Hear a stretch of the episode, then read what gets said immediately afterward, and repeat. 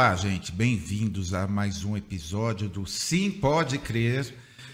Como vai, William Carvalho? Ele sempre fica esperando uma piadinha sem graça, mas com 27, 27 episódios já acabaram, acabaram as né? três que eu sabia. Fala, gente, tudo bem? Sejam muito bem-vindos. Não esqueçam de deixar o seu like se você estiver assistindo pelo YouTube, se inscrever no canal, contribuir com a gente compartilhar. E para você que está ouvindo a gente pelo podcast também, aquele abraço, muito bom ter você por aí. Ó, até que enfim um pentecostal entre nós. Agora tô em casa. Olha. Até que enfim, cara. Só batista, presbiteriano, não sei o quê. Eu queria um cara do fogo aqui, agora sim. Olha, eu já estava já tava matando essa, a saudade, que eu, eu que atendia pela editora Vida, a CPAD, eu estava matando a saudade de fazer umas fofocas Opa, assim de. Quentes. Quentes. do reteté mesmo. Fogo, isso aí. Prazer imenso recebê-lo Pastor Nilson Gomes, seja muitíssimo bem-vindo entre nós. Muito obrigado, Pavarini, obrigado, Will, grato pelo convite, é uma honra estar aqui. Ah, imagina. E ainda e perguntaram assim: nossa, eu vi um vídeo e é pastor assembleano que prega e que fala assim.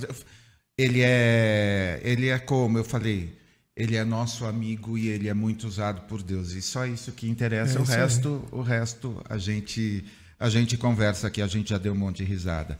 Graduado em teologia pelo ISEC, Instituto Cristão de Estudos Contemporâneos, pastor auxiliar na Assembleia de Deus, Ministério do Belém, sede. Tem como foco de seu ministério promover uma reflexão crítica sobre o movimento pentecostal brasileiro e todas as suas nuances.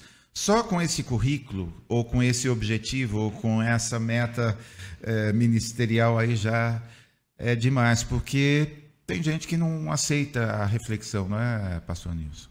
Infelizmente, é, muita gente não aceita. muita gente. É, não aceita a reflexão. Assim, é, é, muitas, muitas vezes as pessoas encaram até como ofensa. Né? É, como se ofensa. sentem agredidas, se sentem ofendidas, quando na verdade a proposta não é essa. É, a proposta é convidar mesmo. Eu acho que aquele grande desafio dos profetas veterotestamentários, né? chamar a volta para Deus voltar para Deus, vocês se desviaram do caminho de Deus e, e o grande convite de Deus é se voltem, voltem-se para mim. Muita gente anda se desviando aí, não anda, não? Você está com bastante trabalho, não está, não? Como que é isso? Como que é, você avalia esse momento atual da igreja? Que, assim, é, nós crescemos ou engordamos, alguns dizem que a gente mais engordou do que cresceu, e aumentou demais o número de vergonha, é de episódios que a gente passa vergonha, infelizmente. É, tem uma frase que eu ouvi, não me lembro de quem exatamente, mas eu ouvi essa frase, salvo engano, acho que eu coloquei ela em algum lugar do livro meu aí.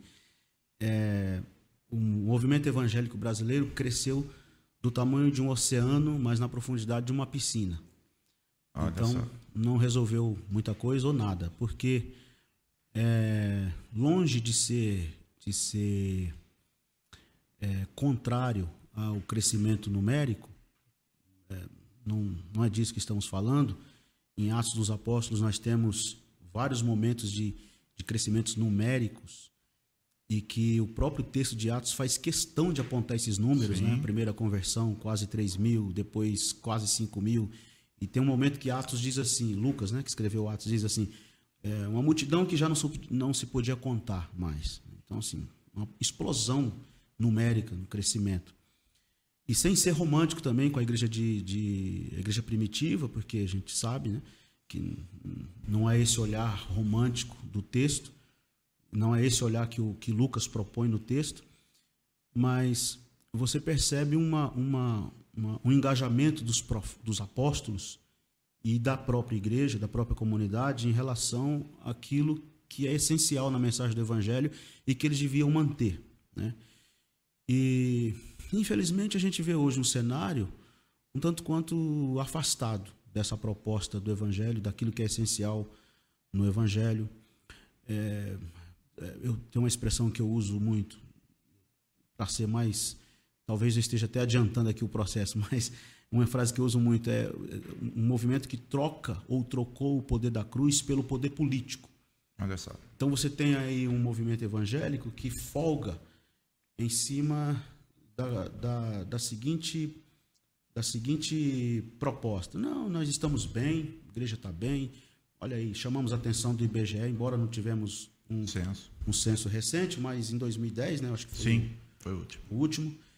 Chamamos a atenção do IBGE. é, é, temos bancada evangélica, uma igreja em cada esquina. Nós, nós estamos bem. Marcha para Jesus. Vai põe todas as aspas que puderem aí, que a gente sabe que não é para Jesus. Enfim, então estamos bem. Só que tem dois textos na Bíblia que, que, que eu, eu penso, particularmente, que ilustram muito, três, na verdade, que ilustram muito essa realidade de hoje, da, do movimento evangélico brasileiro hoje. Duas no Antigo Testamento, uma no Novo Testamento. No Antigo Testamento, a história de Sansão. Sansão, é, meu, meu cabelo, que se você amarrar aí com os liços da teia, não sei o que e tal. Sansão, os filisteus, ele foi para cima e tal. Sansão de novo. Até que chegou uma hora, depois que ele tinha contado toda a história para Dalila e que o cabelo foi raspado, a Bíblia abre um parênteses e diz assim: Não, primeiro Dalila grita, né? Olha, Sansão, os filisteus vêm sobre ti. Aí o texto diz que Sansão diz: Eu vou me levantar como antes e vou me livrar deles. Só que a Bíblia abre um parênteses e diz assim: Sansão, porém, não sabia que o Espírito do Senhor já se tinha retirado dele. E esse, para mim, é um dos textos mais tristes da Bíblia. É o cara achar que ele está por cima da, perdão a expressão, da carne seca, mas A gente adora carne seca. É, eu ofereci para os meus amigos adventistas equivocadamente, mas é, a gente gosta, né? Isso aí. no Novo Testamento, para pular o, o, o outro que eu vou citar já, é a ig- a igreja lá nas- na- no livro do Apocalipse, uma das sete igrejas né, da Ásia, para quem João está escrevendo, é a igreja de Sardes. Tem nome de que vives, mas você morreu, está morto. E, voltando para o Antigo Testamento, o profeta Jeremias, no capítulo 5, de, versículos 30 e 31, quando ele diz assim: Coisa horrível está acontecendo nessa terra. Os profetas profetizam mentiras, os sacerdotes dominam pelo seu próprio poder e o meu povo gosta. Muito obrigado pela presença, pastor. Vambora, já pregou. Já quer fazer agradecer- apelo? Vou fazer o apelo e vambora. É, só com esses três textos eu já estou arrepiado aqui, porque. é, Pastor, primeiro vamos, vamos a um esclarecimento. Nós não convidamos porque tem vídeos viralizados. Isso, Sim. isso seria. Algumas pessoas. Ah, é aquele que tem.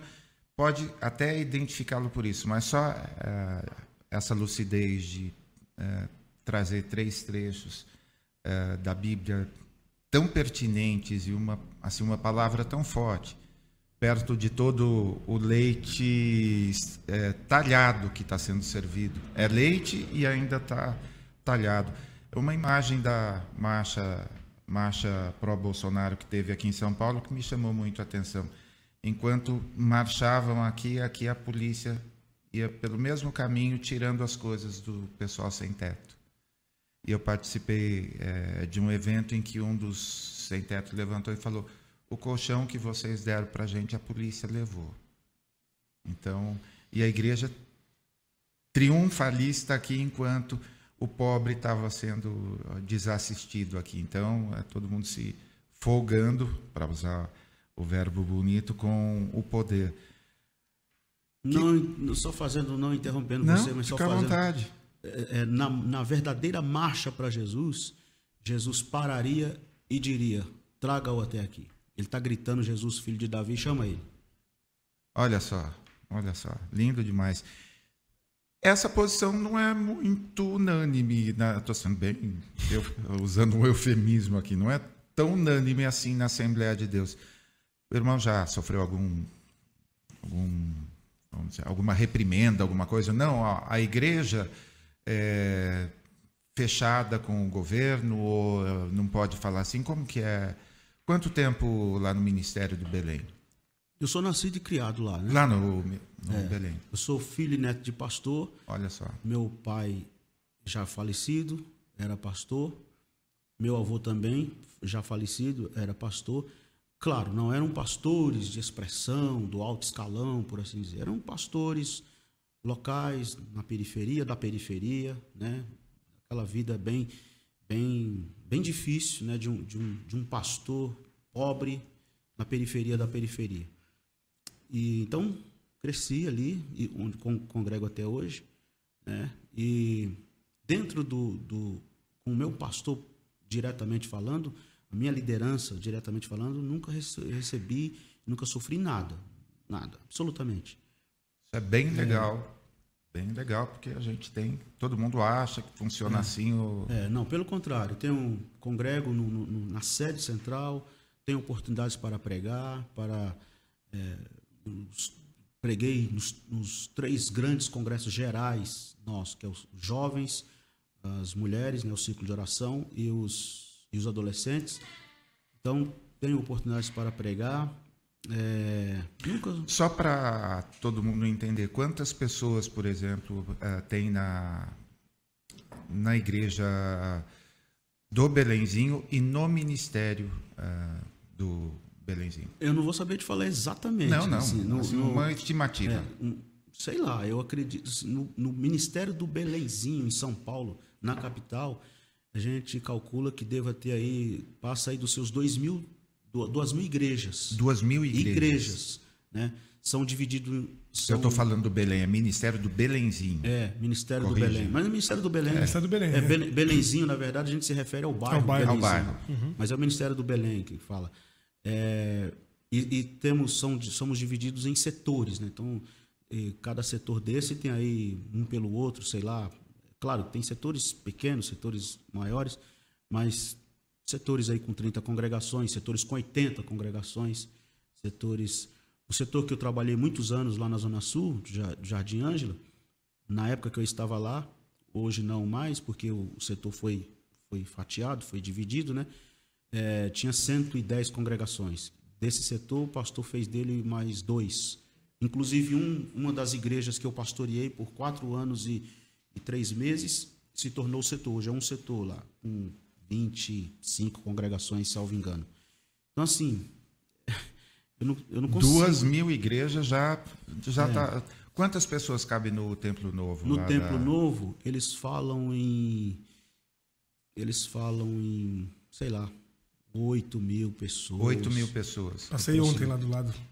Impressionante que, interessante que de alguma forma não houve, se a gente olhar historicamente, esse preconceito que hoje eu me permita, eu avalio como preconceito, porque não pode falar daqui, mas só pode ser alinhado aqui. Eu me lembro da na época presidente a Dilma foi lá, ocupou e cumprimentou todo mundo com a paz do Senhor ainda, lembro direitinho quando eu coloquei, é, quando eu fiz esse post. Hoje, um outro candidato não poderia ocupar, porque parece que, assim, de alguma forma, a Assembleia de Deus está tá fechada. Só que quando a gente fala em Assembleia de Deus, meus colegas jornalistas é, se confundem um pouquinho, porque eles olham o número de pessoas e falam, não, a Assembleia de Deus. Não é a Assembleia de Deus. Existem alguns segmentos. Então, esse que a gente citou é o Ministério do Belém, Belém. sob a liderança do pastor José Wellington Júnior. É, o pastor José Wellington Júnior é o presidente da Convenção Geral, da CJDB. Isso. Do Ministério do Belém, continua sendo o pastor José Wellington Bezerra da Costa, que é o pai. O pai. É. Só que fora isso, a gente tem no Rio, Madureira. Tem no Madureira, tem Lá no é, norte. No norte tem o Samuel, Samuel Câmara. Samuel Câmara. Né? E assim, são, são, são vários ministérios que levam o nome Assembleia de Deus. Por exemplo, aqui em São Paulo, Ministério de Ipiranga, uhum. Né? Ministério de Perus. Sim. É, Perus, uma igreja gigante. É, Já fui colunista do é? jornal lá da Assembleia de Deus de Perus. Uhum. Esqueci o nome agora, mas fui sim, com o Célio jornalista. Uhum. Então, voltando à sua pergunta, eu diretamente assim com os meus pastores nunca sofri nenhum tipo de, de nada. Agora, eu já fui desconvidado por vários pastores, vários vários congressos, inclusive um recente aí, o ano passado, né, em outubro do ano passado, não tão recente, né? É, recente, recente. outubro do ano passado, é, eu fui desconvidado, faltando três dias, três dias para eu viajar, passagem passagens aéreas compradas, tudo certinho, né? E sermão já preparado para pregar. e aí recebi a ligação da pessoa que me convidou, dizendo que primeiro ele, ele, ele começou mentindo, né? Falando que o, que o evento tinha sido cancelado. Ah, o evento foi cancelado, tal. Queria ver com você a possibilidade da gente remarcar uma nova data. E eu achei muito estranho, porque houve alguns eventos que foram é, cancelados, mas por conta das novas ondas do surto do, do, do, do Covid, então é, foi remanejado as datas, foi altamente, absolutamente compreensível, né? E essas, esses eventos remarcaram realmente as datas, enfim. Mas nesse caso não estava acontecendo nada, estava tudo normal, tal. E eu suspeitei, né? Falei assim. Já estou suando aqui de vergonha. Falei, tem coisa errada. Eu pensei comigo, né? Aí eu, no, no meio da conversa, ele falando comigo, eu falei assim: olha, remarcar, a gente pode remarcar. Só vai depender da minha agenda se vai estar disponível para a próxima data que vocês pretendem. Agora, deixa eu perguntar uma coisa.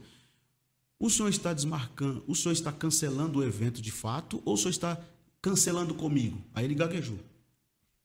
Pronto. É, não, gaguejou.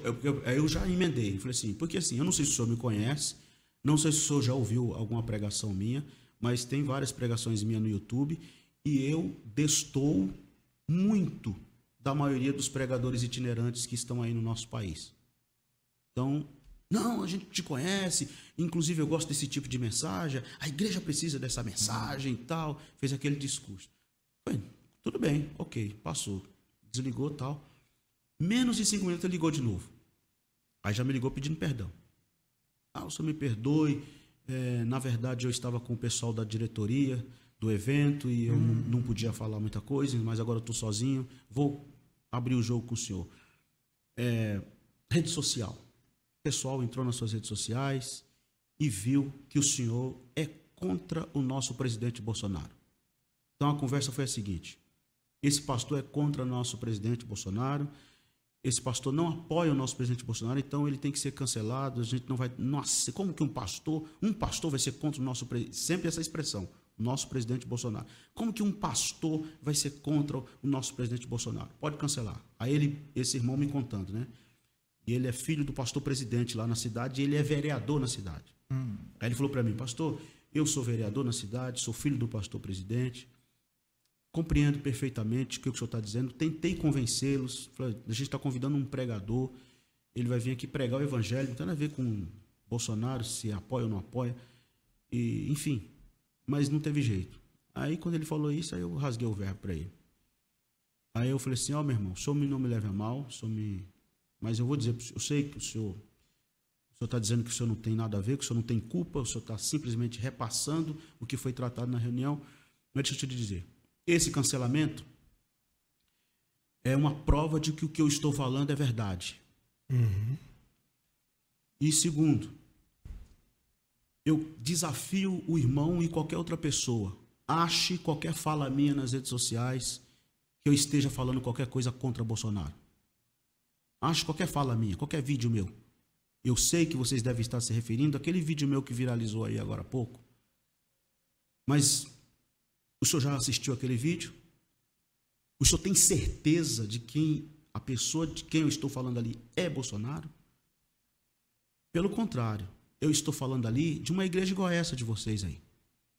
Que cancela pregador, que não aceita a mensagem, que discorda do evangelho, que cospe na cruz de Cristo, que são inimigos da cruz. Eu estou fazendo denúncias ali, não é de Bolsonaro. Na verdade, nesse sentido, nesse sentido, Bolsonaro é até inocente nesse sentido, porque ele é um incrédulo, ele é um ímpio, ele não conhece o evangelho. Vocês gostam de dizer que ele é crente, mas ele mesmo falou com a boca dele que ele não é evangélico. Ele mesmo falou com a boca dele que ele se batizou lá porque o pastor perguntou para ele se ele queria batizar, ele foi e batizou. E eu sou filho neto de pastor, me batizei aos 12 anos de idade e me lembro perfeitamente que para eu ser batizado, eu tive que passar por um processo de discipulado na igreja, eu tive que aprender, entender o que é arrependimento, e aí você tem dois, dois princípios que te levam ao batismo: arrependimento e, e, e fé. Bolsonaro não apresenta nenhum dos dois. nenhuma, nenhuma, nenhuma evidência de fé, nenhuma evidência de, de, de arrependimento. Fé não é fé que falar que crê em Deus, não. É fé do evangelho ali, de dizer, eu tomo a decisão de, de, de aceitar a proposta de Cristo.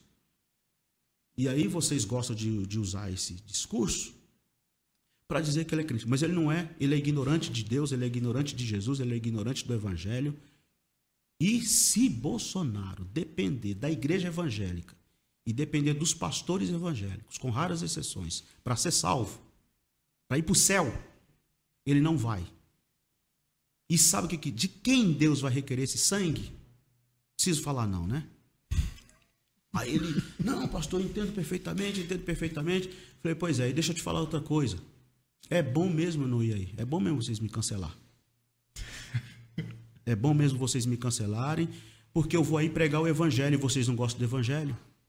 Vocês não querem saber do evangelho, então é muito, é, é bom que vocês me cancelem. E vou dizer mais uma coisa para o irmão. Quando foi que eu disse que sou de esquerda? Eles falaram que eu sou esquerdista. Quando disse, quando foi, onde foi, qual é o lugar que vocês estão vendo aí que eu sou petista, que eu sou lulista, que eu e, engraçado, irmão, que eu, eu nunca fui eleitor do Lula, nunca fui eleitor da, eleitor da Dilma, nunca votei em candidato nenhum do PT. Por que, que eu sou petista? E vocês sim já votaram nele. Uhum.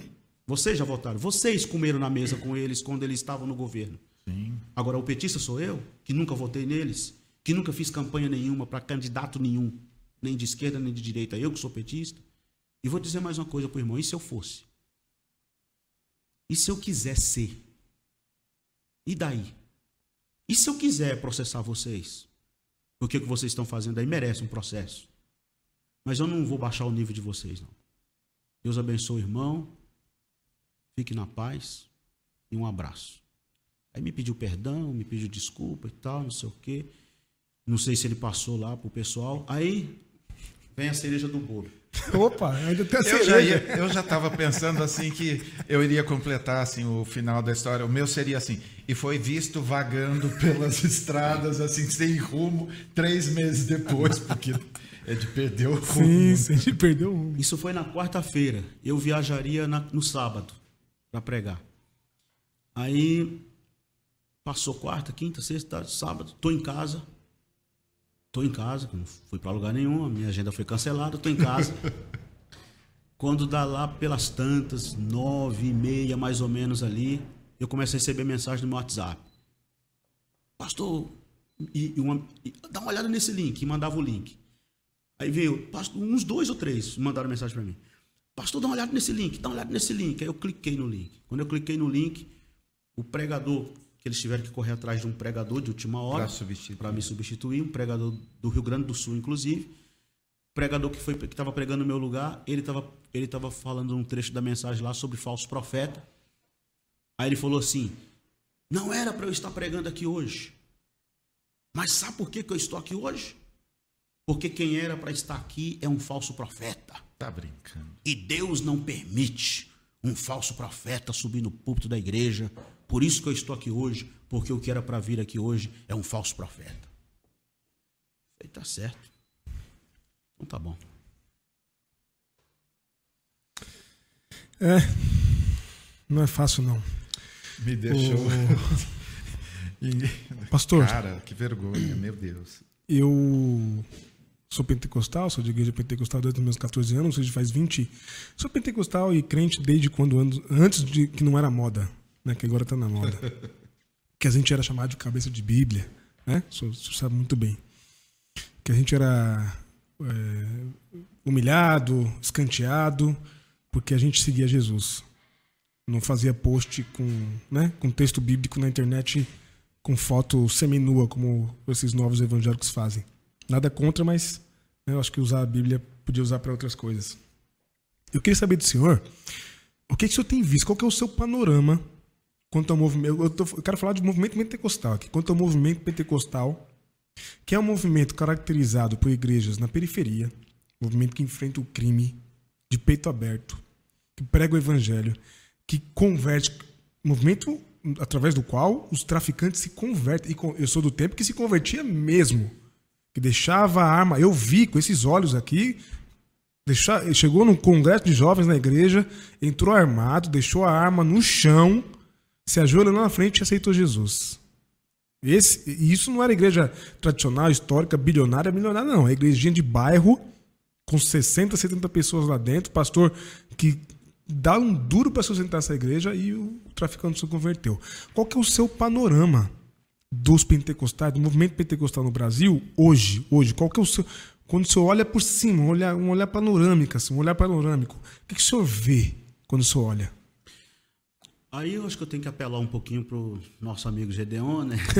Sim. e ele, ele fala, ele e os pesquisadores, os teóricos aí do, do pentecostalismo, chamam de pentecostalismos, né? Uhum. E o pentecostalismo de uma igreja de centro, uma igreja, vamos dizer assim, um bairro mais nobre, no centro da cidade, uma, um, um, uma Assembleia de Deus de sede, sede, por exemplo, Enquanto, por exemplo, na nossa, na nossa Assembleia de Deus Ministério do Belém, nós temos muitas sedes de setores em periferias. Lá na Zona Sul, por exemplo, no Jardim Ângela, no centro, do, lá no meio da favela do Jardim Ângela, um, um, baita de um templo lá, né? É, uma sede numa, numa periferia. Se eu não estou enganado, Diadema também. Sou Diadema. Diadema, Diadema também tem. Diadema é. tem, o, o setor 28. 28, 28, é isso aí. É. Né? Eu já preguei várias vezes lá. Uhum. E, e muitas tem várias. Fica era de lá. Era de Era, lá. é, aí. Várias es- espalhadas por aí. Então, assim, mas com quanto a gente tem esse, Uhum. esse contato e sabe dessas, dessas igrejas sedes, mas o que eu quero dizer é o seguinte: o, o pentecostalismo numa sede ou num bairro, um bairro nobre, por assim dizer, é diferente de um pentecostalismo, de uma igreja Assembleia de Deus pentecostal do mesmo ministério lá na periferia, lá na favela, lá na comunidade. Né? E eu, eu sou um pregador que venho já há algum tempo fazendo uma crítica àquilo que eu chamo de vulgarização do movimento pentecostal. Eu falo muito disso no meu livro, né? Essa vulgarização do movimento pentecostal. Essa Pausa onda- por merchan, pastor. Ah, Livro, pastor Nilson Gomes, A Igreja Deformada. igreja Eita. deformada. O meu com autógrafo, tá? Boa. O meu também está aqui, com autógrafo. Graças a Deus, pelo menos algum privilégio a gente tem que ter aqui. A gente coloca o link depois da editora. Isso aí. A live. Aliás, a igreja tá staying alive, né? É. Com John Travolta na frente. Prossiga, pastor. Desculpa. Então eu ve- eu venho já há algum tempo, algum tempo pregando contra a vulgarização, o que eu chamo de vulgarização do movimento pentecostal. Essa onda aí do caicai, do, do- a unção do riso, a unção do gato, a unção do leão, não sei o quê, uns negócios assim Dente que de ouro. é, dente de criou-se até um, um- como é que eu digo, uma, eu não sei se eu posso chamar de dialeto, uma, uma gíria pentecostês, né? É, manto, cabeça de fogo, varão, cavaleiro, não sei da onde. Isso aí, isso aí. E se você conversa isso perto de uma pessoa que não tem nada a ver com igreja, ou um cara que chega no, no culto, que fica olhando assim, tem até uma piada, né, que, que diz que o bêbado passou na porta da igreja, e o povo lá, naquele barulhão, e glória a Deus e tal, e o bêbado ficou lá parado, bambeando para lá e para cá, e o porteiro falou para ele, entra, aí ele perguntou, mas o que está acontecendo aí? O porteiro, não, é que Jesus está operando. E ele opera sem anestesia? e o povo gritando. Sim, sim. Então, assim, se criou essa. E eu, eu venho batendo. Tem até uma pregação minha no, no, no YouTube que eu, eu. Talvez foi uma mensagem assim que deu um. É, é, em 2015, eu, eu, o tema da mensagem é O que significa ser pentecostal? É, lá no Jardim Ângela, o pastor, na época lá que era o meu pastor, o pastor José Miguel, fazia um, um que nós chamávamos de Semana de Pentecostes, né? Era a semana toda, vinham todas as congregações ali, cada dia, um, cada noite um pregador, e numa das noites eu estava pregando, e o meu tema foi esse, é, o que significa ser pentecostal, onde eu faço toda essa crítica dessas bizarrices, dessas esquisitices, é, essas, né, enfim. Aí, ah, fui taxado de ah, não crê no poder de Deus, você não crê no poder de Deus, você não crê nos dons, não sei o quê e tal.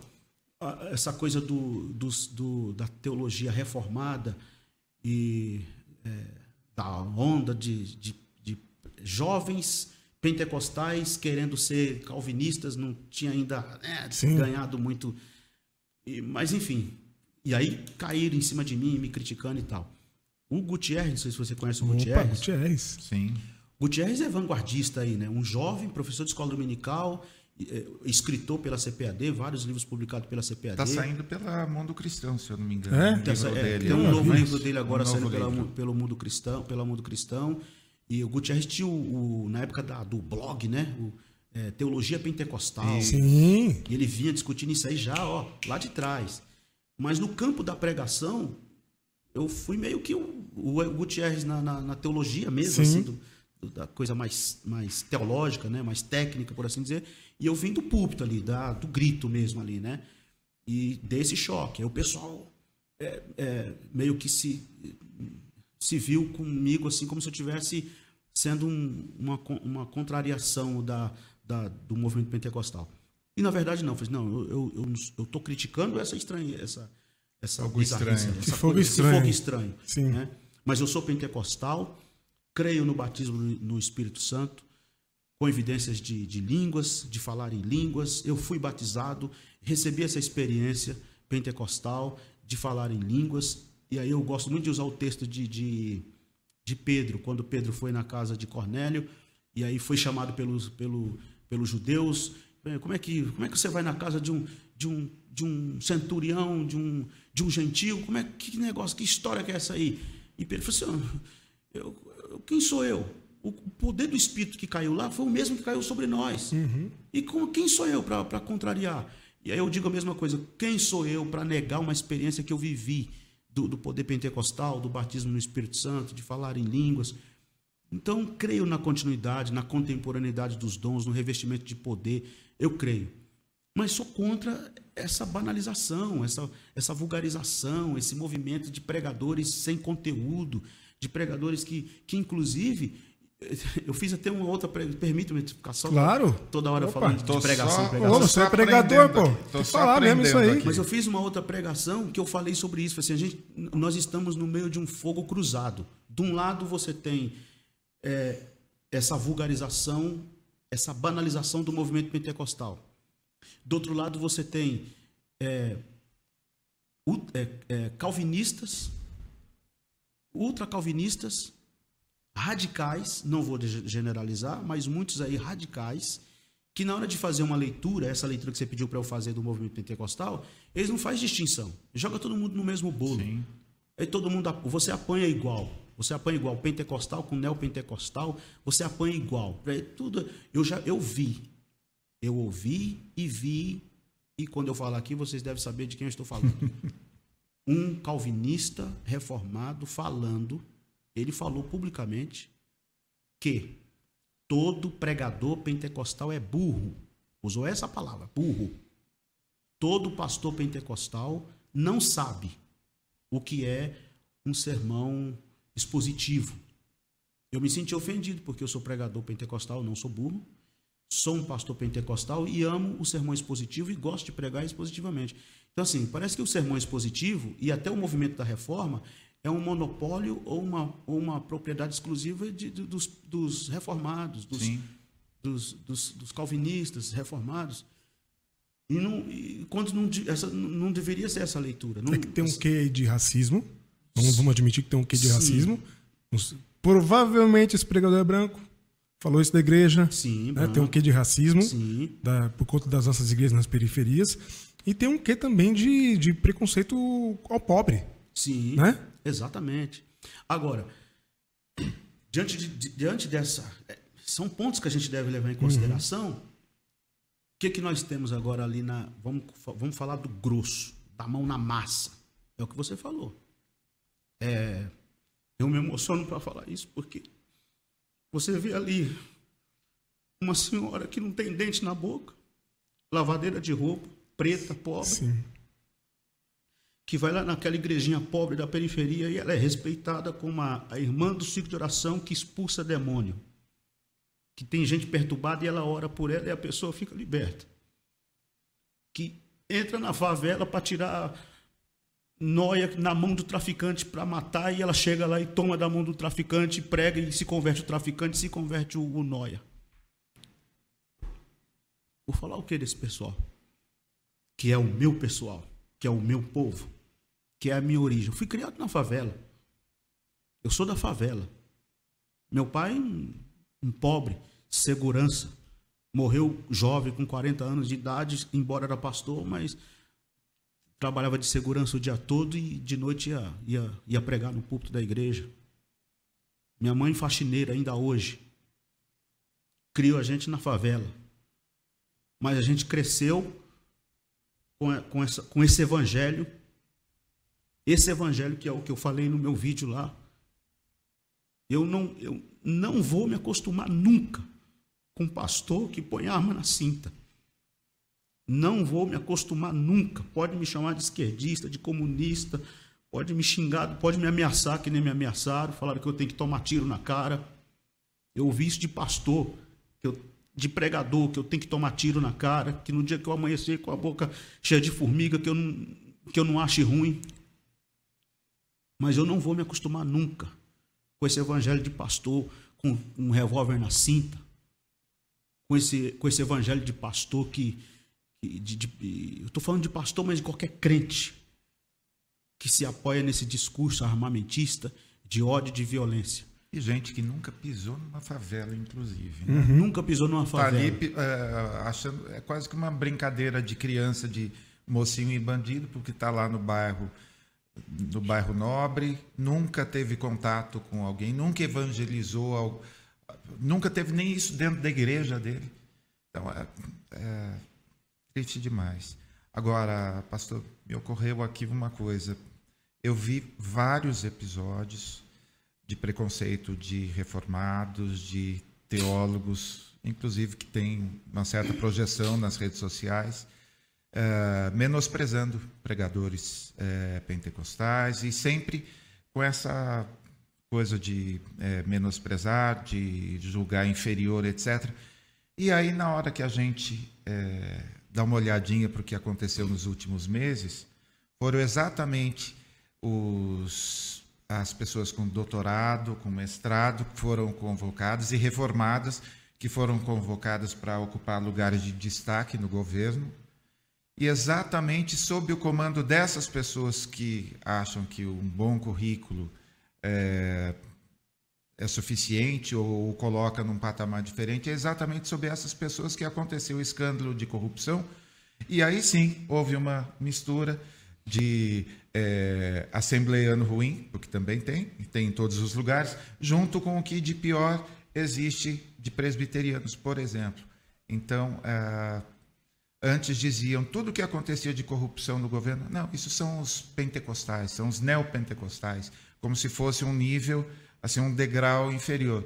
E hoje é, o mestrado e o doutorado não não são salvaguarda para ser honesto ou para permitir as coisas. E isso é, quebra a gente por dentro, porque é exatamente isso, pastor. É, as pessoas e uma, uma coisa que eu, acho, que eu acho incrível é que houve, durante muito tempo, né, esses ataques, esses preconceitos, né, e, e, e, e debates teológicos, divergências e debates teológicos em relação aos dons, né, a continuidade dos dons, aí o, o debate que voltou mais precisamente ali por 2016, 2017, com, com a celebração dos 500 anos da Reforma, uh, o debate calvinista e arminiano, e arminiano. E aí, uma coisa que eu acho interessante, né? interessante entre aspas, não sei se isso é interessante não, mas uma coisa que, que é curiosa. A onda bolsonarista é, rompeu com todos esses preconceitos, pelo menos superficialmente, e com todos esses debates. Você não vê mais ninguém debatendo quem é calvinista quem é arminiano. Os grandes debates teológicos sumiram. Parece que houve agora é, todo mundo ficou, ficou irmão, todo mundo ficou, todo mundo, todo mundo ficou unido. Todo mundo ficou unido. De repente, da noite para o dia, pentecostal, neopentecostal, tradicional, calvinista, arminiano, todo mundo deu a mão e ficou tudo de boa. Eu fico, eu fico achando curioso isso, porque em torno do evangelho e em torno de Cristo sempre houve polêmica, divisão, dissensão, preconceito, racismo, etc. Agora, em torno de uma pauta política partidária, aí todo mundo se une.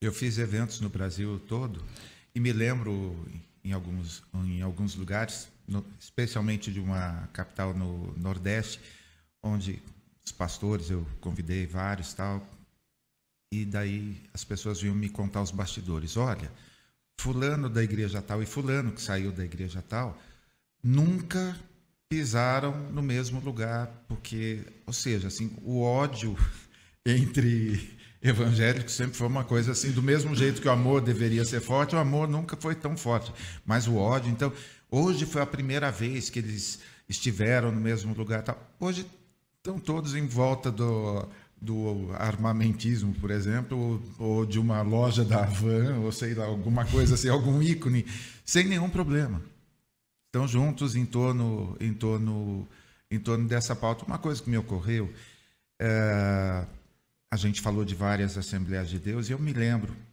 assim, é bastante difícil ter uma certa é, unanimidade é impossível, mas ter uma certa projeção. Então, por exemplo, Marco Feliciano sempre vendeu como um assembleiano, assim sempre se apresentou como assembleiano, tal. Me lembro do início da carreira dele, todo mundo ou do, quando o ministério começou a ser destacado, mas de alguma forma teve gente bom, gente vigilante com a palavra que é, chegou lá, oh, não, peraí, você assembleando, beleza, mas você não está achando que você vai aqui, você precisa comer muito feijão ainda. Mesma coisa com o Malafaia, tentou de alguma forma, aí teve o episódio com a igreja do sogro, etc, etc. Mas são dois casos que tem igreja chamada Assembleia de Deus, mas que uma é Vitória em Cristo e a outra é Catedral do Avivamento. Mas, de alguma forma, eles pegam a carona na hora de falar que sou da Assembleia de Deus, né? De alguma forma, eles se apresentam, ninguém sabe que a, a do pastor Marco Feliciano é uma igreja pequena em Orlândia, não é? Nem se compara a uma igreja sede, por exemplo. Então, como que é isso a hora que eles vão, a hora que eles estão lá no conversando no Palácio do Planalto, eles são assembleanos dos não sei quantos milhões. Eles se colocam, ninguém nunca te perguntou é, se ele é seu representante, porque na hora que eles vão discutir apoio, eles se colocam como representante de milhões. E, na verdade, eles não têm milhões. Não. Já me perguntaram, né? É, assim, na verdade, a pergunta mais mais bizarra que eu achei assim para mim foi quando alguém me perguntou é, se eu se eu se eu não, se eu apoio, né? Se eu apoio o, o, o presidente Bolsonaro. falei não. Você não votou nele? Não. Aí eu votei. No, no primeiro turno eu votei no Ciro. Uhum. Né? No segundo turno eu justifiquei porque eu estava viajando, estava em São Luís do Maranhão, então não pude votar e justifiquei. E graças a Deus que eu não pude votar. E justifiquei meu voto. E aí, e aí veio a pergunta: Mas você não é cristão? Como assim? Eu, peraí.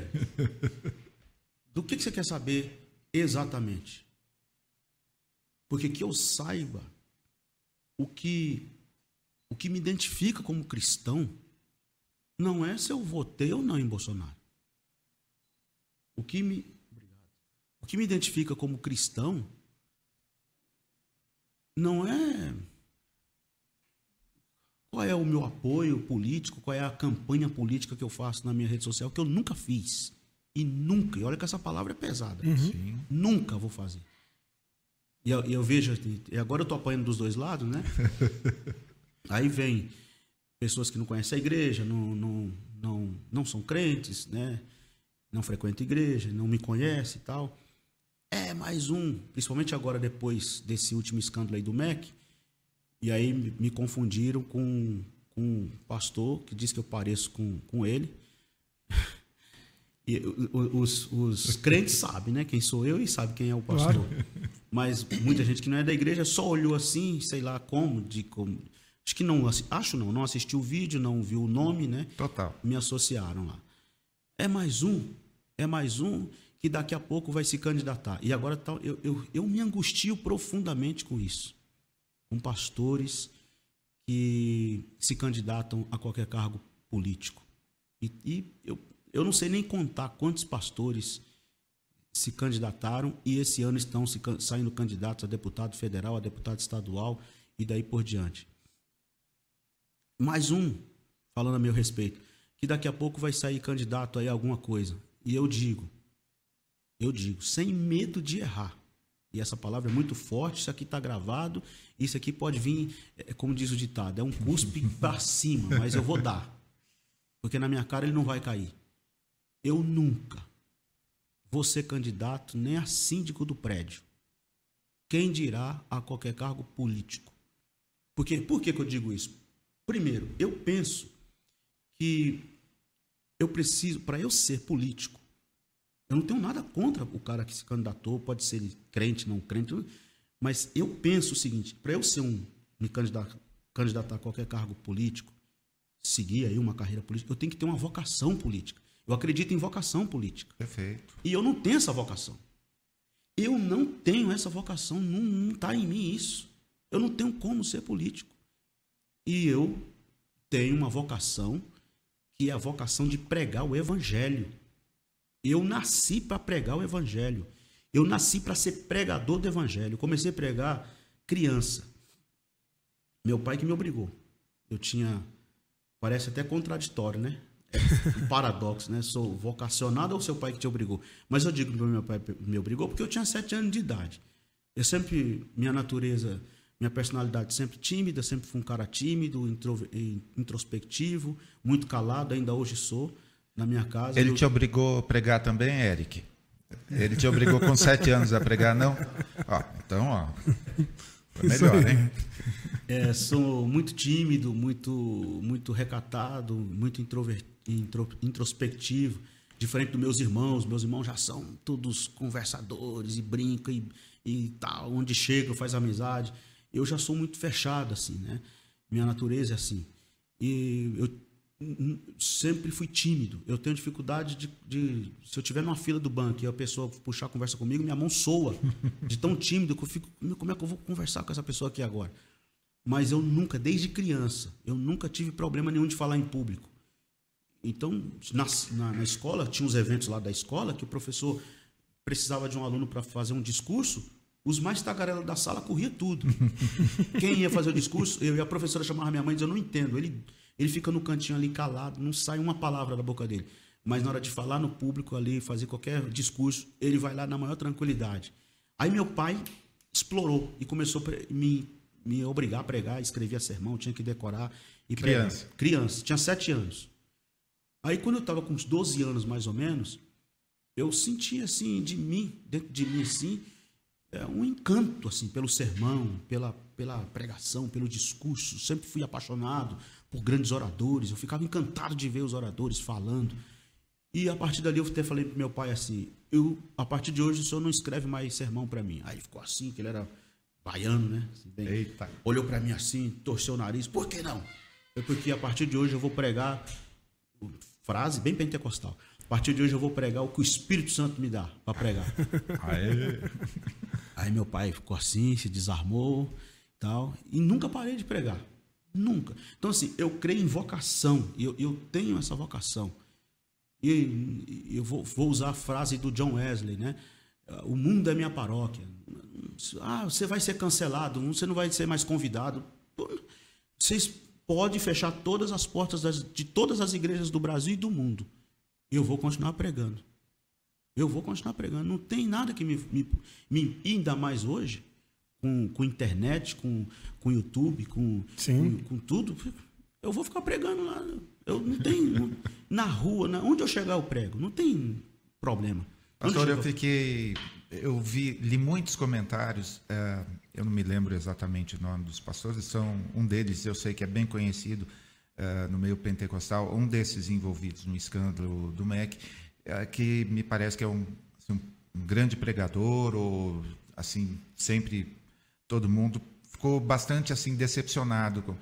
Então, uh, muito feliz essa coisa de senhor lembrar de vocação, porque às vezes pode virar por 30 moedas ou por uma sopa de lentilhas a nossa toda a nossa trajetória pode ser perdida por causa de como que é uma oferta para a igreja porque estava em construção Pastor, assim, tem gente roubando aí milhões, bilhões de alguma coisa e a pessoa joga fora tudo que construiu uh, na vida. Agora, a impressão que eu tenho é que os assembleanos, de alguma forma, estão uh, conscientes do que aconteceu e, assim, tomando providências com isso, ao contrário dos presbiterianos que receberam apoio institucional da igreja. Com todas as coisas, a igreja ainda apoiou e falou: não, não, tem, não há nada contra eles, há só suspeitas. Então, acho que de alguma forma, até no meu. Até não, durante a crise a gente também revela onde que a nossa fé está firmada. Alguns estão dependendo de declarações. Que coisa triste. Dentro do meio do meio assembleano, uma igreja gigante, é, e é a igreja que tem as melhores livrarias cristãs do Brasil. Na verdade, é quase que a única que tem livrarias cristãs, porque é, eu conheço mais de 400. A gente, infelizmente, tem mais bazar gospel do que livraria. Né? Tem mais camiseta do esmilinguido do, do que livro. E o irmão, como escritor e como eu, a, a gente chora de não ter lugar para vender os livros. Porém, o lance da denominação, até dentro das livrarias da CPAD, tem. É, eu me lembro, eu chegava lá para visitar, ó, aumentaram o percentual de novo. Percentual do que a primeira vez eu perguntei. X% dos livros tem que ser da CPAD. Depois, o restante distribui para todos os outros selos. Ou seja, assim, quase que uma reserva de mercado. Quando a gente vê um, um site, uma página, uma fanpage, um canal, alguma coisa, também é assim, quase que fechado. E se ele é fechado com uma proposta boa, beleza. Mas no caso, eu já citei várias vezes aqui e no meu Twitter cito bastante, tem lá um site, Assembleanos de Valor. Também, a hora que fala assembleanos, as pessoas acham que todos são daquele jeito. E com notícias uh, que dariam vários processos. Mas como está quase que dentro da bolha assembleana.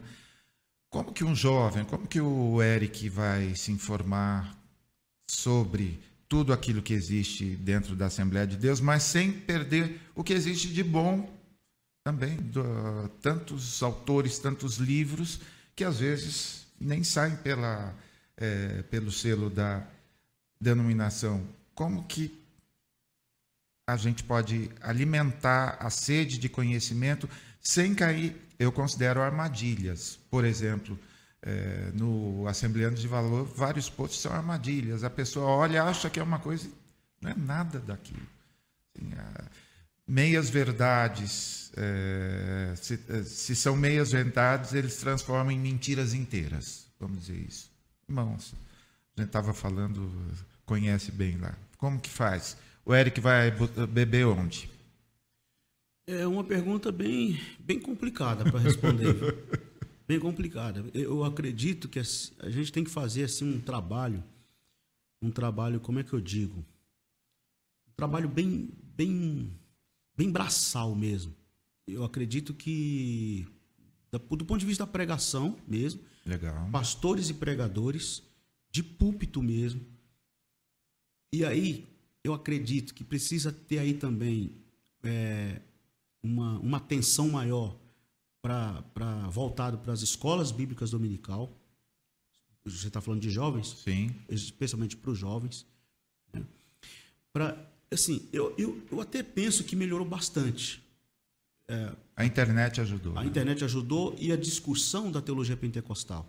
Ótimo. É, eu citei aqui o Gutierrez, aí nós temos. Vamos trazê-lo, hein? Trazer o Gutierrez. Tá? Isso, né? Precisa trazer, o Gutierrez vale muito a pena. Sim. Gutierrez, o César Moisés. César está tá convidado já. O César está? Já mandei o convite para ele, falou quando estiver em São Paulo, vai vir. Pronto, bacana. Ali fechou. O César é um amigão. Você lançou, né, recentemente, uma lançou, compêndio de teologia sistemática um pentecostal, né? Extraordinário. A filha, né? Ele com a filha, Séfora e. Muito e legal. Um compêndio de 1.800 e algumas páginas. páginas. Uma obra gigantesca, né? É, até li no, no, no post do, do Gedeon, ele colocou uma vou falar com as minhas palavras, ele colocou mais ou menos assim, uma obra que já nasce clássica, né? Uhum. Foi muito, muito significativa. e representa muito agora, né? Especialmente por ter a participação da filha, que é uma figura feminina, numa construção bom. de um compêndio teológico pentecostal. Né? Isso é muito É. significativo, eu diria. Então, eu penso que essa discussão da teologia pentecostal, da hermenêutica pentecostal, que inclusive o César recebeu muitas retaliações, Sim. o próprio Gutierrez, talvez eles podem falar se quiserem, é, do- quando eles estiverem aqui, Kenner também, né? o Kenner também. Também. Eu, eu meio que entrei meio que de gaiato na, na, na, na surra Tomou com- porrada também. com, com o César, né? Camarada que, né? enfim, deixa pra lá. Mas é, é, porque a, a cabeça dos caras atrelaram, atrelaram hermenêutica pentecostal a liberalismo teológico, que a hermenêutica pentecostal nasce do liberalismo teológico, atrelaram a hermenêutica pentecostal à, à- à política de esquerda, que a, a, a hermenêutica pentecostal nasce de uma política de esquerda. Esses camaradas ou são doidos ou eles são, sei lá, eu não sei nem que, que palavra eu devo usar aí, mas enfim. Eu penso, eh, Pavarini, que é, é, esse trabalho ajuda. É, a pregação, a pastores, pregadores e, e conquanto s- parece que é meio que sufocado, mas é, essas obras e esses caras, como já citamos aqui nessa discussão de uma teologia pentecostal, provocando no jovem esse interesse, esse, esse desejo. Né? Eu tenho recebido várias mensagens de vários jovens. E interessante que nós tivemos uma onda dos jovens sendo influenciados pela teologia reformada e tal, é, calvinista, e não tenho nada contra. Eu, eu, eu, eu bebo lá na, na, na fonte reformada, aprecio muitos pastores, muitos teólogos e tal. É, mas eu vi muitos jovens assim, é, pegando pontas soltas assim. Por que, que eu digo pegando pontas soltas? Porque o cara não deu tempo nem de ler as institutas de Calvino e já saia falando, não, agora eu sou calvinista. Do nada, assim. Do nada o cara amanhecia no outro dia falando que era calvinista e sem saber falar absolutamente nada. Mas, enfim. é, E agora eu estou recebendo várias mensagens de jovens. Ô, pastor, me indica aí uma obra é, pentecostal, no, no campo pentecostal, hermenêutica pentecostal, teologia pentecostal. Vários convites para. Embora eu não seja a pessoa ideal para isso, né? Eu sou um pregador, sou um, sou um cara, vamos dizer, de púlpito e de rua. Não sou esse cara da, da academia, da, da, da teologia do ponto de vista técnico. Até digo desse livro meu que não é um livro teológico do ponto de vista técnico, também não é um texto acadêmico, é um texto pastoral. Né? A proposta é desafiar a igreja a fazer o caminho de volta, a velha mensagem da cruz, a doutrina dos apóstolos, essa coisa assim. Né? Mas eu penso que esse é um trabalho, esse é um, esse é um caminho, na verdade. Esse é um caminho, porque esse pessoal, eu quero nem você já citou o nome aí, e outros, outros, outras páginas de fofoca que se, que se aproveitam, né? Alguns fazem denúncias legítimas, legítimas, honestas e necessárias, mas alguns se aproveitam da desgraça do outro para ganhar like, para ganhar views, e estão provocando um, um enorme desserviço ao reino, ao evangelho, é, acha porque, porque colocou o título lá de assembleia, uh, sei lá o que, pronto, já está. Não, você está fazendo um desserviço. Fazendo um desserviço, principalmente se tratando de fake news, de mentira. Porque a Bíblia diz claramente que é essa, essa coisa da mentira, de, de, de é, João, João, na primeira epístola, capítulo 2, versículo versículo 22, ele diz claramente que essa coisa da mentira, do mentiroso, é coisa do anticristo. Quem é o mentiroso? Senão aquele que nega que Jesus é o Cristo. Isso é o anticristo de João. Todo aquele que ama e pratica a mentira. Eu fico pensando como é que esses caras gostam tanto de, de um discurso conservador, moralista, não sei o quê, e eles gostam tanto de expor uh, o pecado dos outros, e, e, trabalham em cima de mentiras, trabalham em cima de fake news, amam espalhar fake news, espalhar mentiras. Provérbios diz lá: tem seis coisas que Deus detesta, a sétima a sua alma abomina. Né? O camarada que anda espalhando dissensão, discórdia entre os irmãos. E virou essa panela de pressão, que agora com a rede social, né? Virou essa panela de pressão. Rede social, terra de ninguém, é fácil chegar lá Pastor, atrás do... quando o senhor imaginou na vida que teria um anúncio. Hoje, às, no, às 21 horas, eu vou fazer uma live para soltar uma relação dos pastores adúlteros do Brasil. Nossa. Assim, é, eu também nasci na igreja. Assim, nunca eu imaginei que a gente iria chegar num, nível assim tão é, baixo, tão irresponsável, tão.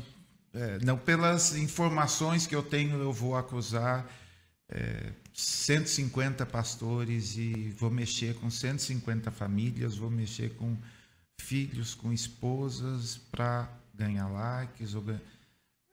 É, do demônio. Isso, eu, alcancei, eu, eu, alcancei um, eu alcancei um tempo que essas questões eram resolvidas dentro da comunidade. Você tem ali o pastor que trata aquela situação e mais. Quando o caso era levado para a comunidade, para a igreja local, era feito a portas fechadas e em lágrimas. Sim. O pastor chorava, a igreja, os irmãos choravam. Hoje não, as pessoas aplaudem, tá vendo aí, ó, o pecador, a desgraça, se, se folgam e, e, e festejam a, a, queda do outro, a desgraça do outro. Né? Eu tenho, tenho, tenho um lado meu que quando eu vejo, por exemplo, esses escândalos aí que envolvem pastores, grandes figurões aí, tem um lado meu que olha isso com, com como que eu digo, é, olha, olha para esse cenário com, com o coração assim dizendo, é, há um juízo aí de Deus, as coisas estão vindo aí à, à tona, mas há um, há um outro lado meu, e tem que ter, se não tiver tem coisa errada, há um outro lado meu que diz assim, que pobre, que, que, que coisa ruim com esse irmão. Esse sentimento de de lamentar. O sentimento de lamentar. É, não é à toa que Jeremias é chamado de profeta chorão. É, é o profeta que, que profetiza, que põe o dedo na ferida, que aponta o erro, que denuncia. E quando ele vê o povo tomando o caminho totalmente oposto, ele não é possível. Ele sente e chora. Ele lamenta. Lamenta e chora profundamente de ver. Quer dizer, não é o, diferente do Jonas, né? Acho que Jonas é o único, né? Jonas é o único que profetiza. Agora eu quero ver a, a, desgraça. a desgraceira. é, é, o único pregador que prega e não quer que ninguém se converta. Verdade. Pastor, por falar nisso, deixa eu aproveitar então para perguntar para o senhor o que, que, na sua análise, um sermão pentecostal tem que ter obrigatoriamente. O sermão pentecostal obrigatoriamente tem que ter a cruz de Cristo como, como na, na, na centralidade, o centro da, da, da, da pregação. É, por quê? Porque eu vejo lá, eu vejo isso em Pentecostes, né? Eu vejo isso em Pentecostes. Pedro se levantou para pregar e, e ele, ele, ele, ele faz um, um discurso, num primeiro momento, tentando explicar que aquilo não é vinho, que as pessoas não estão embriagadas, como eles estavam pensando. Aí, depois de fazer toda aquela construção, ele aponta quem? Ele aponta Cristo, a ressurreição de Cristo. Bate na tecla, ó, vocês crucificaram. Mas Deus, o Pai, o ressuscitou dentre os mortos, ele vive. Então, esse revestimento do poder pentecostal, esse enchimento do Espírito Santo, esse poder de Deus, essa pregação pentecostal, não é para disputar quem pode mais, quem prega mais, quem tem mais unção, quem viu mais anjos, quem tem fala mais línguas, que é, é é outra coisa que, que vem dentro daquela. Da, da, daquilo que eu vinha falando, né? Dessa denúncia, dessa crítica de. de, de oba-oba, né? Desse oba-oba. Né? Não, a pregação pentecostal não é para isso. Atos 1 e 8. Recebereis o poder que há de vir sobre vós, ser-me-eis testemunhas. A palavra grega para testemunha, a semântica da palavra é, é mártir. Vocês vão receber o poder do Espírito Santo para ser os meus mártires. E vocês vão, vão viver assim mesmo. E vocês vão sair em Jerusalém, Samaria, em toda a Judéia, até os confins da terra, e muitos de vocês vão ter que selar o testemunho de vocês com o próprio sangue. E se for preciso, é isso que vocês vão fazer. O poder do Espírito Santo vai dessa capacidade a vocês. Eles não fiquem preocupados, não precisam ter medo. E de fato a gente vê isso, né? Todos os apóstolos, com exceção de todos os apóstolos, com exceção de, de João, o apóstolo, que, lá do Apocalipse, segundo a tradição, né? Morreu lá morte natural, embora foi também torturado, mas não morreu martirizado. Judas também, que a gente não comenta muito, mas com exceção desses, todos os outros morreram, de, de, morreram martirizados. Todos os outros. E, e você vê isso se con concretizar no ministério dos apóstolos, quando você vê, por exemplo, um Pedro que nega, mas depois de Pentecostes é um Pedro que diz assim: não, me crucifica de cabeça para baixo. Aí você vê um Saulo que persegue, respirando ameaças, cheio de ódio, mas depois você vê um Paulo que diz: não, eu sei em quem tenho crido, e ele é fiel para guardar o meu depósito, e nada, nem espada, nem anjos, nem, nem profundidade, nem altura, nada vai nos separar do amor de Deus que está em Cristo Jesus, nosso Senhor. É nisso que eu creio. Eu creio nessa pregação pentecostal, no poder do Espírito, no, no, Espírito que dinamiza a pregação, porque é o que Jesus falou: o Espírito dará testemunho de mim. Uma pregação pentecostal é aquela que necessariamente aponta a Cristo. Muito bom. Outra coisa que eu tenho para te perguntar é o seguinte: o que você pode falar, como pregador mesmo, mensagem pastoral para os irmãos e irmãs que têm visto suas igrejas serem dominadas por esse discurso político partidário, como o senhor acabou de antecipar, meu presidente, como nosso presidente, né? e discorda da postura do presidente quanto a como, como ele lidou, com a pandemia, rindo dos mortos, imitando gente morrendo, discorda desse discurso armamentista dele, que é crente de raiz mesmo, né? crente que realmente sabe que a gente não precisa de arma para se defender, não é por força nem pelo poder, mas é pelo espírito. O que você tem para dizer para essas, essas pessoas que tá olhando ali no púlpito o pastor dela fazendo campanha política para um, um determinado candidato, né, e atualmente presidente, mas que virou candidato desde ontem, né? É, o que isso tem a dizer para essas, essas irmãs e irmãos que estão incomodados com isso? O pastor prega é, meia hora campanha política, meia hora pregação, uma hora tomada, tomada da vida daquela pessoa que ela foi ali para ouvir, para ser edificada, para ser transformada, para receber poder, sair dali renovada no, no espírito dela. O que, que o senhor diz para essas pessoas que estão é, cansadas, indignadas, revoltadas, preocupadas com o caminho que a igreja está tomando, mas que ainda insistem em continuar e falar: não, eu cresci aqui, determinado departamento eu ajudei a construir, eu não vou abrir mão da minha igreja, não. O que, que o senhor tem a dizer para essas pessoas? Eu tenho a dizer assim, de bate-pronto é: permaneçam firmes, sejam fiéis. É, a mensagem do Apocalipse: ser fiel até a morte. Ser fiel até a morte. E dar-te a coroa da vida. É, porque assim, deixa eu fazer uma leitura aqui um pouquinho. Lá atrás, nos governos anteriores, nós tivemos um namoro do movimento evangélico, um namoro do movimento evangélico com um projeto de poder político. Tivemos um namoro. Uhum. Com a onda bolsonarista, nós tivemos o casamento. Então, assim, é, repetiu-se no Brasil, se eu posso dizer assim, de forma grosseira, repetiu-se no Brasil o cenário do século V, com Constantino cooptando o cristianismo para que fosse religião se tornasse a religião oficial do Estado. Nós tivemos isso no, no, no Brasil, nesse, nesse novo momento, é, com a onda bolsonarista. Houve esse casamento. Infelizmente, muitos, muitos crentes, não vou nem usar a palavra cristão, mas muitos crentes, infelizmente, muitas lideranças, muitos figurões, muitos pastores aí, não aceitam essa minha fala, não aceitam essa crítica e já saem rotulando. E a ideia da rotulação, é, ora é para descredibilizar, então eles não têm o que falar da minha pregação, não têm o que falar da minha mensagem, não têm o que falar do meu caráter, não tem, não tem, não tem mancha para achar em mim, na minha família, na minha mulher, no meus, nos meus filhos, né? Então, como é que eu, como é que eu, como é que eu desqualifico esse cara? Eu vou descredibilizá-lo. Então, a ideia é descredibilizar. E como é que descredibiliza hoje? Falando de mim como pregador, ele é esquerdista, ele é lulista, ele é comunista, ele é esquerdopata, disfarçado de pastor, como eu ouvi. E eu ouço o tempo todo. Então, são dois anos. Desde que o vídeo viralizou, já são mais de dois, dois anos. Ah, é, levando xingo, todo dia eu recebo xingo, é, afronta, ameaça, como eu já mencionei aqui, ameaça literalmente. É, vou falar uma coisa aqui que eu não sei se se eu podia falar, mas a minha esposa está com, com, com sinais de depressão por causa dessas situações todas. É, eu passei toda a pandemia fechado dentro de casa para ser minimamente coerente com a minha pregação. Fui contra as falas aí que, que diz que estava fechando igreja, ninguém está fechando igreja de ninguém.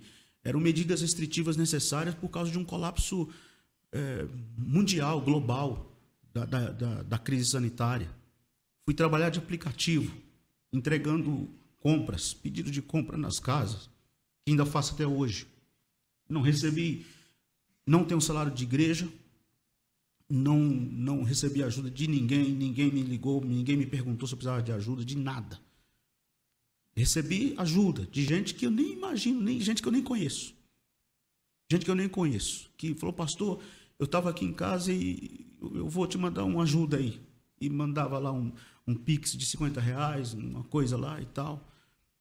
E eu não sou esquerdista, não sou petista, não sou lulista, nunca votei, é, é, nunca fiz, não, não tenho um partido, nunca fiz campanha política para ninguém. Pode revirar minhas redes sociais aí, se vai achar qualquer, qualquer campanha política minha para candidato que, que seja. Nunca fiz isso. Mas no intuito de me descredibilizar, eles fazem isso. Xingam, afrontam, é, é, me, me, rotulam de, de esquerdopata, de esquerdista, de comunista e de uma série de outras coisas. Eu continuo no meu lugar.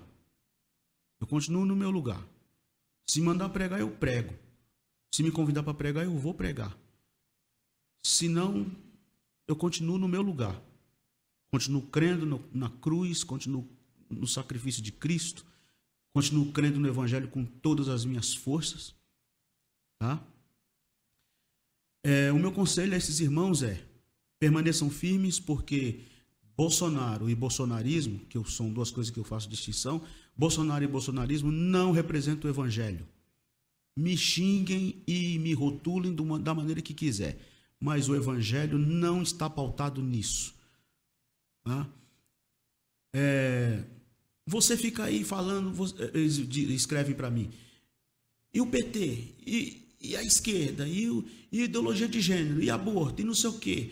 Assim, eu discordar da onda bolsonarista, desse casamento asqueroso do movimento evangélico com esse projeto de poder político, não significa que eu sou apoiador de qualquer pauta, seja de aborto, seja de qualquer coisa semelhante que, eles dizem que a esquerda prega e, e, etc e tal. E não me faz também apoiador de esquerda ou apoiador de, de, de Lula, de quem quer que seja. Eu não estou falando de política, eu estou falando do evangelho, que é a minha fala do vídeo, repito. É a minha fala do vídeo, eu não retiro uma vírgula, eu repito. Eu não estou falando de, de política, eu estou falando vote em quem você quiser. Eu, eu, eu, é, eu, eu, falei no vídeo lá, né, que o, o voto é, é secreto, é livre, é democrático, embora essa democracia do voto você tem que discutir também, mas enfim, é, estereotipamente falando, é, é, é, democrático. É secreto, que eu não sei que fica querendo saber em quem que eu votei, não interessa para quem que eu votei, se é secreto. É livre, então se é livre eu posso votar em quem eu quiser. Agora, tira o evangelho disso, a fala do Antônio Carlos. Eu, eu, eu empresto a fala dele. Tira o evangelho disso. Não, não vem usar o evangelho, instrumentalizar o evangelho para poder fazer. Não, porque é, é, eu, tô, eu, eu apoio é, é, o candidato e o governo que é a favor, que, que é a favor do evangelho. Qual? Qual evangelho? Qual governo e qual político é a favor do evangelho? Nenhum. Nenhum é a favor do evangelho. Nenhum é a favor do evangelho. Não, Deus, pátria e família. Qual Deus? De qual Deus você está falando? Porque esse Deus do ódio não é o Deus de Jesus, não é o Deus do evangelho, não é o Deus representado na face de Cristo. Qual pátria? Pátria de quem? De qual pátria você está falando? Porque esse camarada que foi lá tirar foto na bandeira, lamber as é. botas do, do, do, do, do governo norte-americano e tirar foto na, aplaudindo a bandeira norte-americana, que patriotismo. Que por último agora chamou não sei quantos é, é, embaixadores para poder falar mal da, da, das, da, das, urnas. das urnas e do seu próprio país. Você está falando de qual pátria? Ah, família, qual família? Não sei quantos casamentos, cada um filho com cada mulher é, perdão a expressão, usei palavras dele, né? Usei o, o apartamento para comer gente, não estupro você porque você é feia, não sei o quê, tá, tá. Família, né? Que família? Você está falando de qual família? Os grandes escândalos, todos, a maioria dos grandes escândalos aí de, de gente que se diz evangélica e envolvido na bancada evangélica, é tudo relacionado à família. De qual família você está falando? Então não envolva o evangelho nisso. Você quer discutir democraticamente, você quer discutir do ponto, na perspectiva de cidadão, dis, discuta como, como cidadão. Ah, mas é, eu, eu, nós é, somos igreja, a igreja de Jesus, mas está na terra, nós somos cidadãos. Então, sim, então cumpra com seu papel como cidadão, cumpra com seus, com seus deveres e obrigações como cidadão e deixa o evangelho quieto, sem, sem sujar, porque o que estão fazendo é vituperando o evangelho. Cuspiram na cruz de Cristo, envergonharam o evangelho de Jesus Cristo. Líderes, grandes figurões aí, ó, levaram candidatos para batizar lá no Rio Jordão. no Rio Jordão fizeram o número, o número 17 humano dentro do Rio Jordão Lembro disso. e ficaram gritando lá, é, mito, mito, mito, dentro do, do Rio Jordão. Se eu não estou enganado, o pastor que batizou está em cana, né? Um, um- o pastor que batizou o presidente Tá preso. tá preso. O- e ficaram gritando, Bolsonaro, Bolsonaro, lá dentro do, do, do tanque do batismo, rapaz, blasfemando do batismo, que, que uma, uma grande parte da ala evangélica, teologicamente falando, considera o batismo como um sacramento do cristianismo, zombando do batismo, e, e para mim, na minha experiência, o batismo tem uma- um significado muito grande, porque eu me batizei no dia 16 de dezembro de 1990. Foi a experiência, eu diria assim, a experiência que mais marcou a minha vida, porque eu, eu tenho, claro, assim, na minha mente, eu penso que ali foi a minha, a minha maior e mais legítima conversão, eh, experiência de conversão, porque no dia 16 de dezembro de 1990, eu tinha 12 anos, sol quente, domingo à tarde eu fui me batizar. Desci assim no, no tanque, aí o pastor ficou falando comigo ali, a, a, a profissão de fé, e eu sei o que, que foi que ele falou, porque a gente na igreja a gente sabe, né? Como, qual é o ritual ali, né? Mas eu não estava nem prestando atenção no que ele estava falando. Porque enquanto ele falava comigo ali, eu estava na minha cabeça e no meu coração orando. E falando, Senhor, eu te seguirei pro resto da minha vida. Eu fiz esse voto dentro do tanque de batismo. Eu te seguirei pro resto da minha vida, custe o que custar, venha o que vier. Um adolescente de 12 anos, pregador da favela, que não tinha a menor ideia das implicações do que isso significava. Mas eu fiz esse, essa, esse voto dentro do batismo.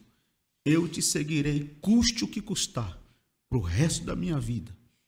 Nem se imaginava que peso tinha isso na minha vida e as implicações. Para eu ver o movimento evangélico fazendo isso aí. A sensação que eu tive em 2018 foi de frustração. De frustração. Eu eu me senti um, perdão a expressão, eu me senti um, me senti um palhaço. Eu me senti um, um, um grande otário. Me, me dê licença da expressão, mas eu me senti um grande pagador de mico. Eu, meu Deus, a minha infância, a minha adolescência, pregando evangelho, acreditando nesse projeto bonito que é a igreja. Não tem um projeto mais maravilhoso, mais bonito, mais nobre, mais extraordinário do que a igreja de Cristo. Igreja clandestina, a igreja peregrina, a igreja caminhante, a igreja invisível, a igreja militante, a igreja de Cristo. Corpo místico de Cristo. Não tem nada mais extraordinário do que a igreja, mais encantadora do que a igreja. A igreja de Cristo que Jesus falou: Eu edificarei essa minha igreja e as portas do inferno não prevalecerão contra ela. Que os anjos quiseram, os anjos quiseram assumir a responsabilidade e Jesus falou: Não, não é com vocês, é com a minha igreja. Essa, essa coisa de, de, de receber o, o, o, o ministério da reconciliação foi dada à igreja. A, a pregação do evangelho, a defesa do evangelho, a bandeira do evangelho foi dada à igreja, Deus confiou à igreja. Ocultou dos anjos os segredos que ele revelou à igreja, à sua igreja. Eu cresci acreditando nesse projeto. Vi as, as, as cruzadas evangelísticas de Bernardo Johnson no Brasil. Vi as, as campanhas do, e as conferências do Caio Fábio, do, os congressos da Vinde nos anos 90. Vi o congresso Geração 90, sonhando com Billy Graham nos Estados Unidos, com Jimmy Swaggart, que veio no Brasil no, no, no final dos anos 80, aquelas cruzadas evangelísticas, eu lendo Os Heróis da Fé, do Orlando Boia, chorando em cima da página do livro e dizendo, Senhor, é isso aqui. Aí eu chego em 2018 e vejo esse cenário. Falei sim, deu na água. Que futuro, que. Deu no que isso? Que chegamos aonde? Um sentimento, assim, uma sensação de frustração. Aí eu vejo pessoas chegando em mim, me xingando. Onde você estava no governo do PT? Estava pregando a mesma coisa. Tem vídeo meu aí, de 2009, 2010. Eu pregando um dos maiores congressos lá em Brasília, de jovens. E eu denunciando, já naquela época, denunciando, porque, como eu disse, já namorava, tinha um namoro, não Sim. tinha um casamento, tinha um namoro. E eu denunciando lá, 2009 e 2010. Quem era o governo de 2002, 2009 e 2010 aqui no Brasil? Era o governo de quem? Então, assim, eu estava falando a mesma coisa, pregando a mesma coisa. O que, o que viralizou nesse vídeo, que fica todo mundo me criticando aí, é, é a mesma coisa que eu estou pregando a vida toda. Eu, desde que eu que sou pregador para agora eu ver isso, essa blasfêmia, essa ridicularização, esse, esse vitupério, com, com, com essa afronta contra o Evangelho de Jesus Cristo. E, e, e, aí não tem argumento e ficam querendo me associar, me nivelar por baixo, me associar a qualquer, a qualquer partido político, é, é, é, ideologia política partidária, qualquer projeto de poder. Eu não vou me calar o que eu disse no vídeo. Não vou me calar e repito eu vou continuar pregando o evangelho de Jesus Cristo. Ah, e a esquerda, e a direita, e o PT, e não, não interessa, não sei. Eu estou falando do evangelho.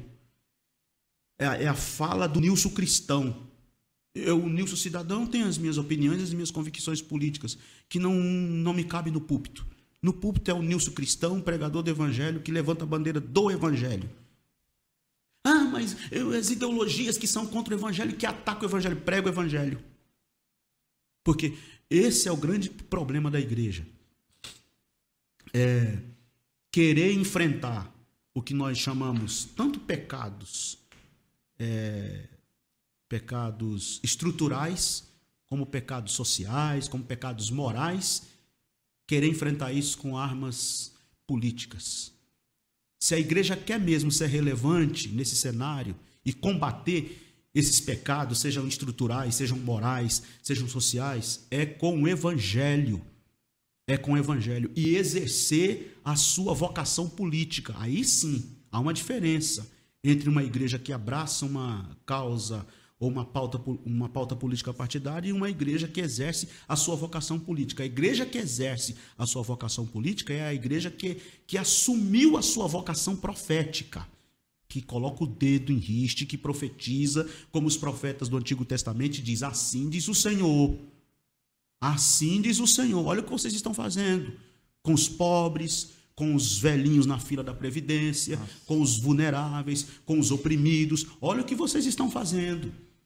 Olha, essa era a denúncia do, dos profetas no Antigo Testamento, e que a igreja assumiu essa vocação. E esse ministério da reconciliação que Deus confiou à igreja não foi a nenhum partido político, é com essas armas que a igreja vai enfrentar o mundo. É com, essa, é, com, é com essas armas que a igreja vai enfrentar qualquer. E eu falei isso numa pregação recente agora. Eu disse assim: a igreja de Jesus na terra é tão poderosa, mas é tão poderosa que não tem lei, não tem partido político, não tem ideologia política que consiga aplacar o poder da igreja de Jesus Cristo na terra. A história de mais de dois mil anos está aí para mostrar. O Império Romano conseguiu sufocar a igreja. O, o, primeiro século, na era apostólica, o período pós-apostólico. Depois a gente tem essa, esses mil anos né, de Idade Média, aquele período medieval, de uma página, uma página feia da, da, da história da igreja. Mas Teve remanescentes lá que se levantaram. A igreja acabou? Não. A igreja morreu? Não. Depois tem um, o movimento da reforma protestante, e aí. Que, que não durou nem, nem um século, né?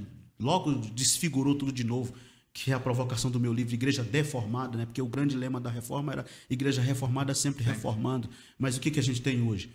Mas a igreja de Jesus morreu? Não. A igreja de Cristo continua.